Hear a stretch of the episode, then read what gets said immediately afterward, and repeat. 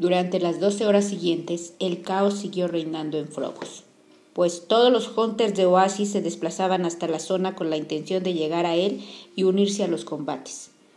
Los Sixers habían desplegado su gran ejército por el globo, en un arriesgado intento de bloquear las 512 copias de campo de juego de Sork. Pero sus fuerzas, aunque inmensas y bien equipadas, se encontraban demasiado dispersas en ocasiones, y solo otros siete avatares de los suyos lograron obtener la llave de Jade ese día. Además, cuando los clanes de los Hunter iniciaron su ataque, coordinado sobre las fuerzas de los Sixers, los gilipollas de azul empezaron a sufrir muchas bajas y se vieron obligados a desplazarse. En cuestión de horas, el alto mando de los Sixers decidió aplicar una nueva estrategia. Era evidente que no lograrían mantener más de 500 bloqueos simultáneos ni pelear el ataque masivo de los Hunters. Así que reagruparon a todas sus fuerzas alrededor de 10 recreaciones contiguas del campo del juego de Sorg, que había cerca del polo sur del planeta. Instalaron potentes escudos alrededor de cada una de ellas y apostaron batallones con armaduras en el exterior. Aquella estrategia más conservadora funcionó y las fuerzas de los Sixers bastaron para mantener inexpugnables aquellos diez locaciones e impedir que otros hunters entraran en ella. Esto no tenían demasiado motivo para intentarlo, porque había quedado más de 500 copias abiertas de par en par, desprotegidas. Dado que los Sixers podían operar sin que nadie los molestara, formaron 10 líneas de avatars alrededor de cada casa blanca y empezaron el proceso de encontrar la llave de Jade, una tras otra. No había duda de que era lo que hacían, porque los dígitos que configuraban junto a los números de empleado de la tabla pasaron a sumar en todos los casos 15.000 puntos. Al mismo tiempo, centenares de puntuaciones de Hunters también habían comenzado a incrementarse. La ubicación de la llave de Jade era del dominio público. Descifrar la cuarteta y averiguar cómo obtener la llave era una tarea relativamente fácil y al alcance de cualquiera que hubiera franqueado la primera puerta. Cuando la batalla de Frobor se acercaba a su desenlace, la clasificación de la tabla era la siguiente. Número 1, Artemis, 129 mil puntos. Número 2, Parcival, 128 mil puntos. Número 3, H, 127 mil puntos. Número 4, Iowa, 655.321, 122. Número 5, Shoto, 122 mil puntos. Del 6 al 10, Sixters, con 120 mil puntos cada uno. Aunque Choto había conseguido la misma puntuación que Sorrento, 122 mil puntos, este la había logrado antes, movido por el que figuraba en la tercera posición. Los bonos de puntuación relativamente pequeños que Artemis, Ati y Shoto y yo habíamos recibido por ser los primeros en alcanzar la llave de cobre y de jade eran los que mantenían nuestros nombres en las casillas correspondientes a los cinco de arriba. En esta ocasión, Sorrento también había ganado uno de esos bonos. Ver su número de empleado en Ohio por delante de ocho me indignaba. Seguí bajando en la tabla y comprobé que incluía ya más de cinco mil casillas y que su longitud aumentaba a medida que más avatars lograban derrotar a Cererak en la justa y recogían su copia de la llave de cobre. Nadie, según los mensajes de los muros, parecía saber qué le había ocurrido a Daito, aunque todos suponían que había sido asesinado por los Sixers durante los primeros minutos de la batalla de Frobos. Circulaban muchos rumores sobre cómo había muerto, pero lo cierto era que nadie había sido testigo de su fallecimiento, salvo tal vez Shoto, que parecía haberse esfumado. Yo le había enviado varias peticiones de chat, pero no había obtenido respuesta. Suponía que, como yo, él también concentraba toda su energía en encontrar la segunda puerta antes de que lo hicieran los Sixers. Sentado en mi fortaleza, observaba fijamente la llave de Jade y recitaba las palabras grabadas en ella, repitiéndolas como un mantra infernal. El examen aprueba y prosigue la prueba. El examen aprueba y prosigue la prueba. Sí, pero ¿qué examen? ¿Qué examen se suponía que debía aprobar? el reto de Pepsi, el de Kobayashi Maru. Aquella pista no podía ser más imprecisa. Metí la mano debajo del visor y me froté los ojos, desesperado. Llegué a la conclusión de que debía descansar un rato, dormir un poco. Abrí el inventario de mi avatar y volví a guardar la llave en él. Cuando lo hacía, me fijé en el papel de plata que había en la casilla contigua del inventario, el del envoltorio que cubría la llave de Jade cuando apareció en mi mano por primera vez. Estaba seguro de que aquel papel debía de servir, de un modo u otro, para resolver aquel acertijo, pero no se me ocurría cómo. Me pregunté si sería una referencia. Willy Wonka y la fábrica de chocolate, pero me pareció que no. En el interior del envoltorio no había ningún billete dorado, así que su significado, su propósito debía ser otro. Me encontré en el envoltorio y lo miré sin parpadear hasta no poder más. Entonces me desconecté y me fui a dormir. Horas después, a las seis doce de la mañana, hora de oasis, desperté sobresaltado al oír el enervante pitido de la tabla. Me avisaba de que se había producido otro cambio en las primeras posiciones. Invadido por un terrón creciente, me conecté y abrí la tabla. Sin saber bien qué debía esperar, ¿Habría franqueado Artemis la segunda puerta? ¿O tal vez ese honor había recaído en H o en Shoto? Pero no. Todas sus casillas seguían como antes.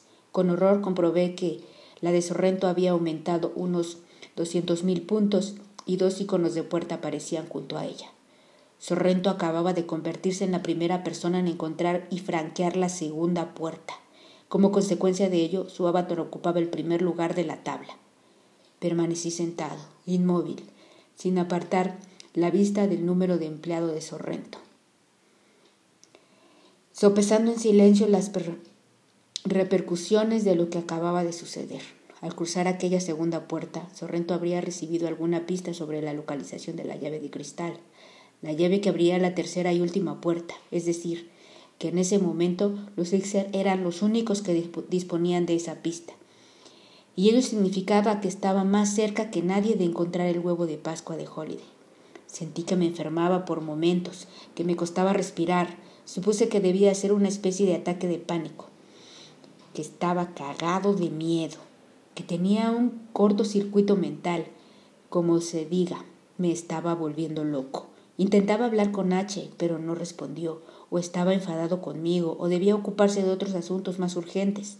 Estuve a punto de llamar a Shoto, pero recordé que el avatar de su hermano acababa de ser asesinado. Seguramente no estaría de humor. Me planteé la posibilidad de acercarme hasta Bernata para intentar que Artemis se dignara hablar conmigo, pero finalmente entré en razón.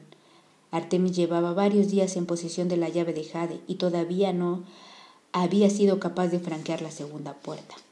Saber que los Sixers lo habían logrado en menos de veinticuatro horas le daría una rabia enfermiza, o tal vez hubiera entrado en un estado de estupor catatónico. No era probable que le apeteciera hablar con nadie en ese momento, y mucho menos conmigo. De todos modos la llamé, pero como de costumbre, no me contestó. ¿Cómo necesitaba desesperadamente oír una voz conocida? recurría Max. En el estado en el que me encontraba, incluso su voz superficial generada por un ordenador me sirvió de cierto consuelo. Pero, por supuesto, Max no tardó en quedarse sin respuestas preprogramadas. Y cuando empezaba a repetirse la ilusión que me había producido pensar que estaba conversando con otra persona, se disolvió al momento y me sentí todavía más solo. Cuando tu mundo entero se va a la mierda y la única persona con la que puedes hablar es una aplicación de agentes de sistemas, sabes que estás jodido, muy jodido. Como sabía que ya no iba a poder dormir, me puse a seguir los canales de noticias y a revisar los muros de los Hunters, las flotillas de los Sixers que seguían a Frobos y sus avatars seguían recogiendo copias de la llave de Jade. Era evidente que Sorrento había aprendido de su error anterior, solo los Sixers conocían la ubicación de la segunda puerta. No iban a ser tan tontos como para revelarla al mundo entero, impidiendo el acceso con su ejército. Aún así, seguían sacando partido de la situación.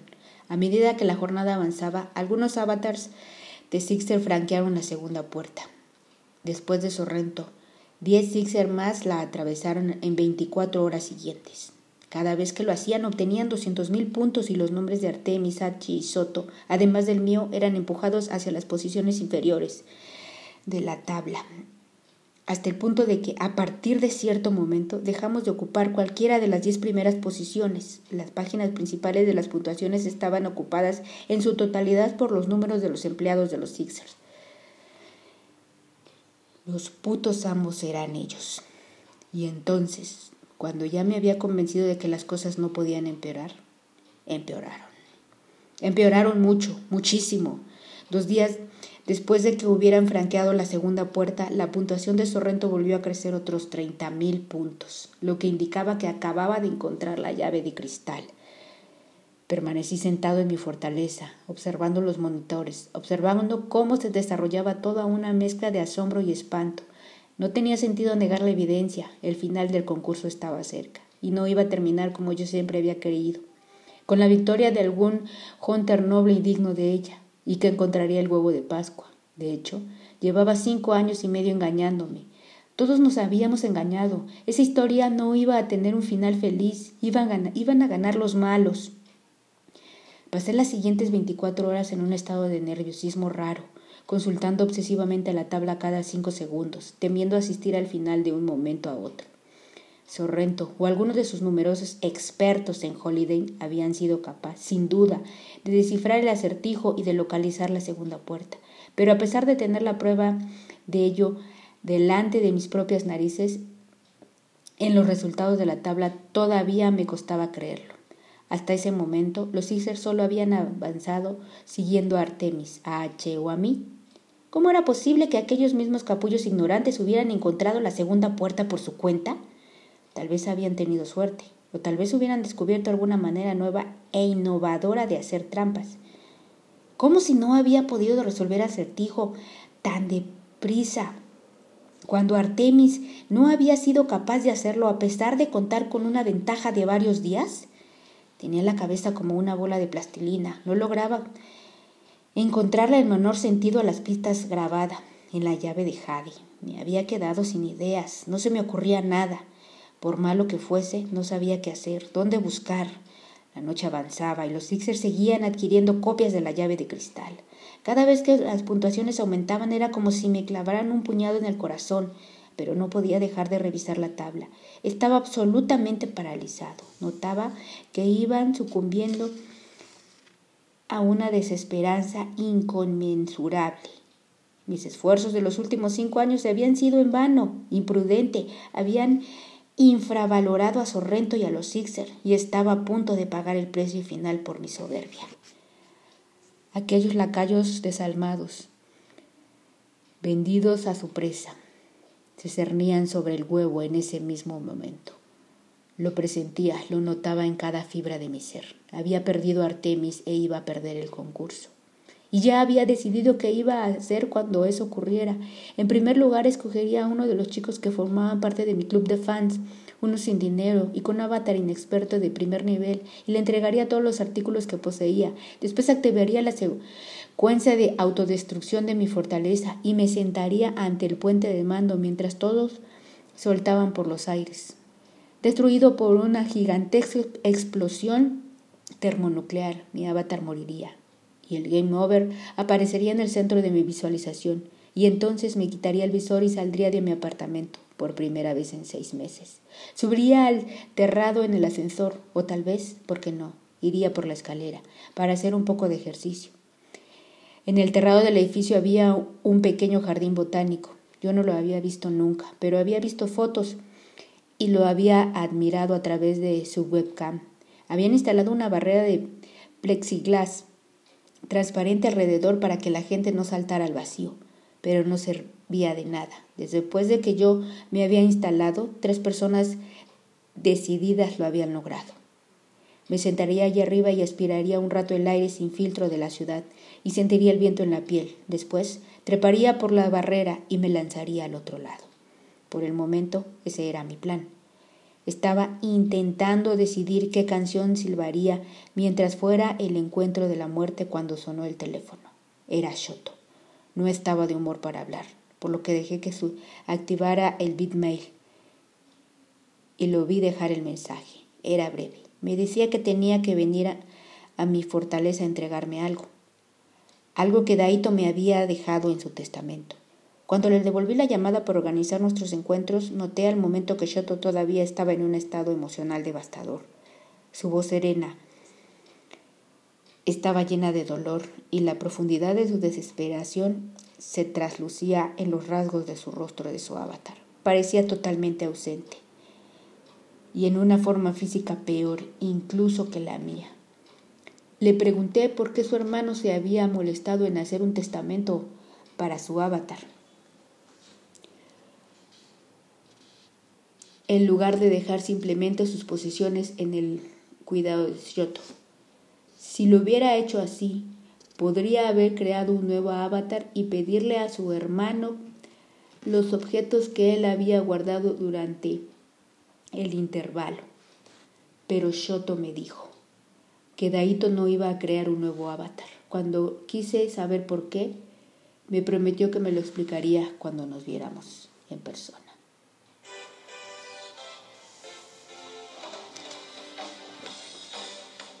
Capítulo 24 Ready Player One por Ernest Clay. Continúa acompañándonos en esta apasionante historia.